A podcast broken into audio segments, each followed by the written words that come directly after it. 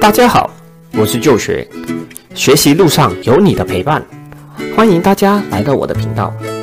这个频道主要分享一些理财知识与运动相关资讯。如果你喜欢这类型的内容，记得订阅、按赞、加分享，同时开启小铃铛。二零二二年一月，我们除了希望疫情能得到控制，恢复以前的生活时，却有一道消息悄悄地发生了。这则消息会引起我的注意，主要是因为涉及的公司都是从小陪伴到我长大的，当初甚至为了购买它的产品而下了血本。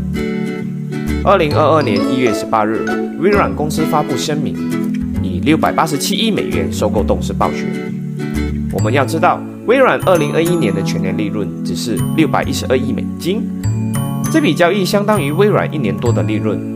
可以说得上，微软是下了血本了。今天我们来一起看看微软收购动视暴雪背后的动机。全球三大传统游戏大厂，分别是动视暴雪、EA 和育碧。动视暴雪成立于1979年，有43年历史。目前暴雪旗下拥有三个游戏品牌：动视、暴雪和 King。动视和暴雪分别对应游戏主机和电脑游戏，有很多经典游戏。《魔兽争霸》《暗黑破坏神》等，King 主攻的是手游，最著名的就是《糖果传奇》。为什么微软要收购动视暴雪？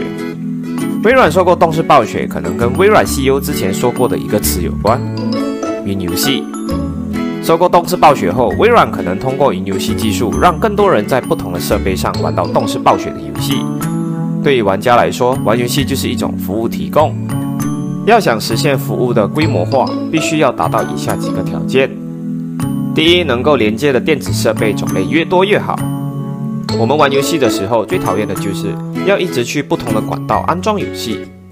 如果能够一键安装，甚至各大品牌的游戏可以相互打通，不受硬件性能等的限制，我想这对于游戏爱好者来说无疑是福音。二，游戏订阅制。如果是一次性购买游戏后，游戏公司收到了钱，就失去了持续服务用户的动力了。Game Pass 是微软推出的按月付费游戏服务，用户只要持续订阅，就可以玩到平台上的各种游戏。截至一月十九号，已经有两千五百万用户了。当中，微软还推出了很多让用户惊喜的服务，好比如说。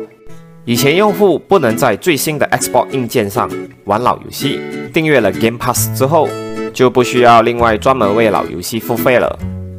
这计划图是很理想，那微软会不会成功的实现云游戏呢？接下来我们一起来回顾一下微软以前的一些收购事件，看微软是不是有成功的可能。在我认知的家用电脑里，微软的软件几乎无可取代，但是办公软件的鼻祖以前有。Lotus One Two Three、WordPrefect、Debased，后来在微软推出 Office 软件之后，他们就一个个的消失了。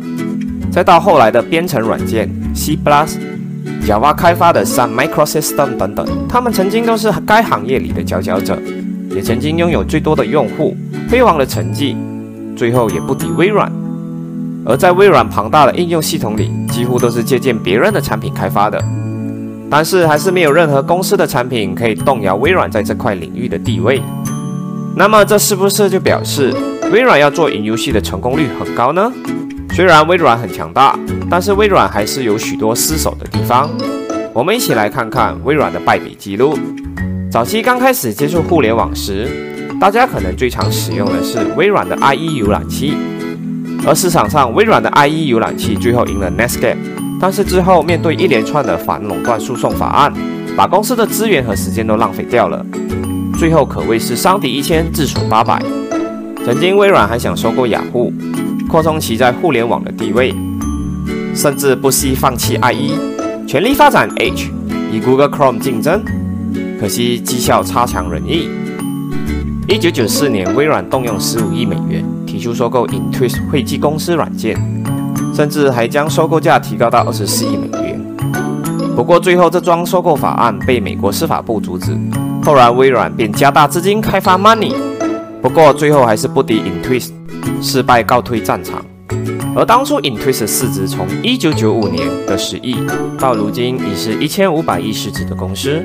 不止如此，微软也曾经和奈飞、苹果等公司交过手，但是绩效都不尽理想。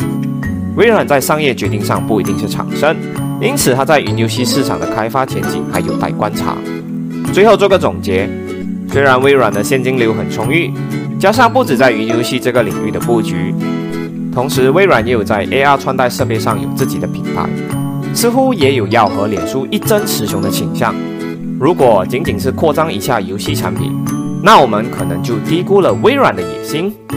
这间曾经称霸家用电脑领域多年的霸主，现在正在积极扩充其他领域的市场。微软收购动视暴雪之后，像云游戏的发展一定会加快。更重要的是，云游戏的时代就要来了。是不是雷声大雨点小？让我们一起拭目以待吧。好了，这集内容就到这里了。喜欢的朋友们记得订阅、按赞、加分享。我们下集再见。